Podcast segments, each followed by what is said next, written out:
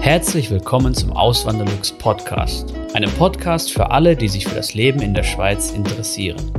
Hier erfährst du, wie es sich als Einwanderer in der Schweiz lebt, mit all den kleinen und großen Unterschieden bezüglich der beiden Kulturen. Zusätzlich gibt es nützliche Tipps, um dich vor eventuellen Fettnäpfchen zu bewahren. Mein Name ist Christian Philipp Pohl, auch bekannt als Auswanderlux. Seit 2016 lebe ich in der Schweiz zusammen mit meiner Schweizer Frau und unserer gemeinsamen Tochter. In der Schweiz ist aber auch alles teurer, heißt es oft, wenn in Deutschland über die hohen Schweizer Löhne gesprochen wird.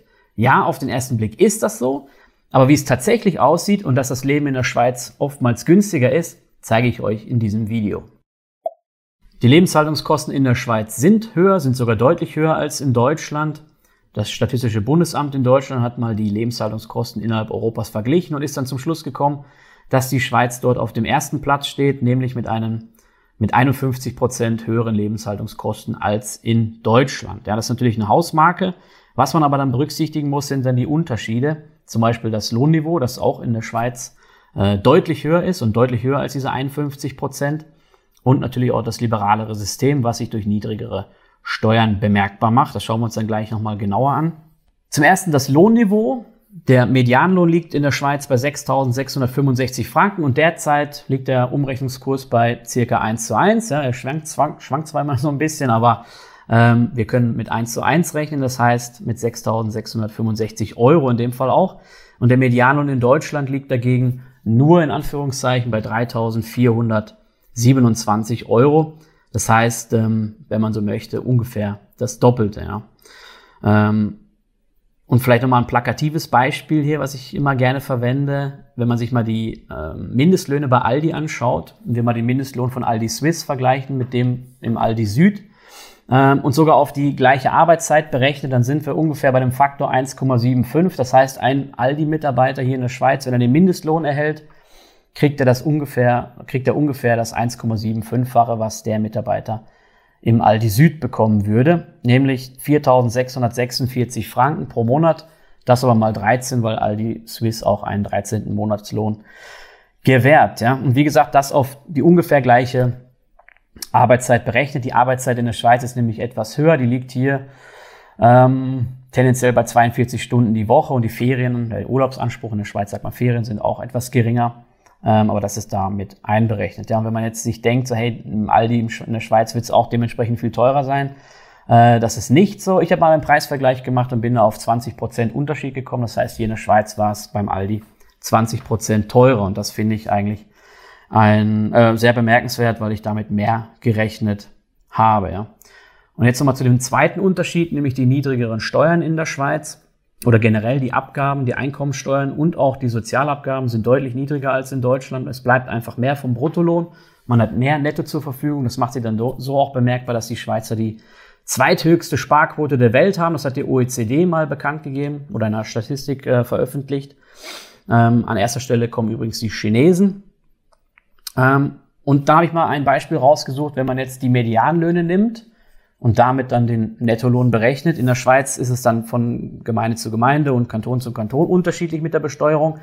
Ich habe mal das Beispiel rausgesucht eines Einwanderers, der jetzt aus Deutschland kommt und der dann noch Quellensteuer zahlt. Diese Person ist 30 Jahre alt, ledig, kinderlos und ist auch nicht in einer Kirche, also konfessionslos. In Deutschland würden die Abzüge eben bei diesen 3.427 Euro Medianlohn bei 34 Prozent liegen und im Kanton Zürich bei dieser gleichen Person bei nur 21 Prozent. Fairer halber muss ich dann sagen, die Krankenkasse wird in der Schweiz wie eine private Versicherung bezahlt. Das heißt, die geht ähm, nicht vom Bruttolohn ab, die bezahlt man einfach von seinem Konto, ähm, währenddessen man die in Deutschland vom Bruttolohn bezahlt und der Arbeitgeber natürlich auch nochmal seinen Beitrag dazu leistet. Aber es gibt ähm, dafür eine kapitalgedeckte Altersvorsorge in der Schweiz. Die geht vom Bruttolohn ab, vom Schweizer Lohn.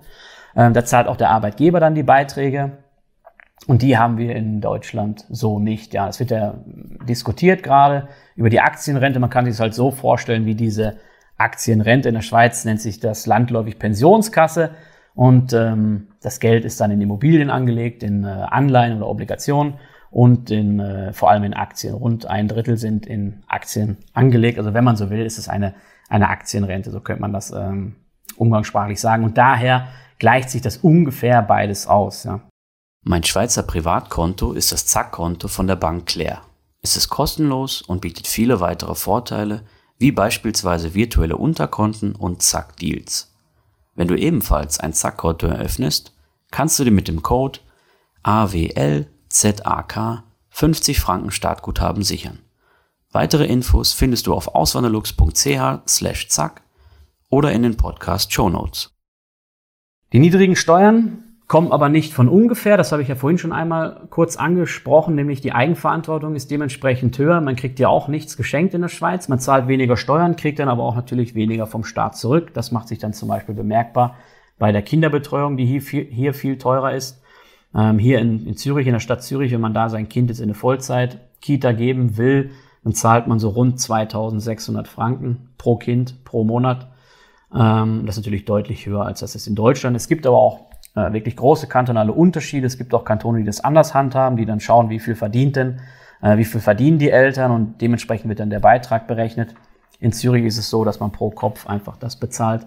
Ähm, lediglich für Haushalte mit einem niedrigen Einkommen gibt es Subventionen.